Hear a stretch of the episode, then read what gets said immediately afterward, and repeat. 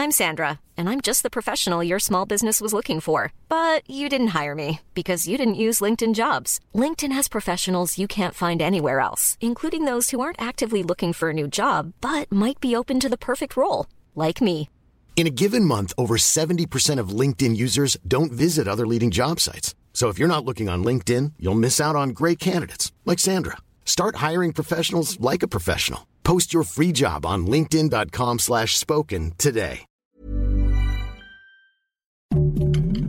Heraldo Podcast, un lugar para tus oídos.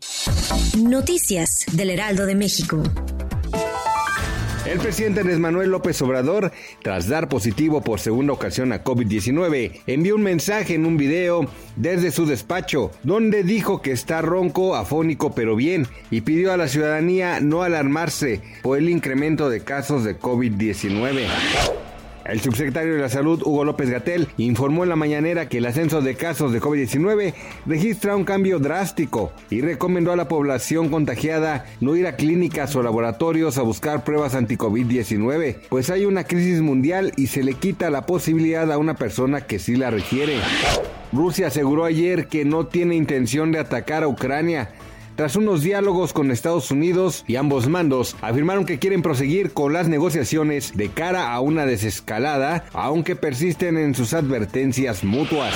Las plataformas de video en streaming generan 60% del tráfico en Internet a nivel mundial, tanto en redes fijas como en telefonía celular. Según el Instituto Federal de Telecomunicaciones, en el estudio Plataformas Digitales OTT, elaborado por la Unidad de Competencia Económica del Instituto, se explica que estos servicios actualmente son los principales generadores de tráfico en Internet, superando a las redes sociales que aportan 6.1% del tráfico o a los marketplaces que generan 2.6% de la navegación.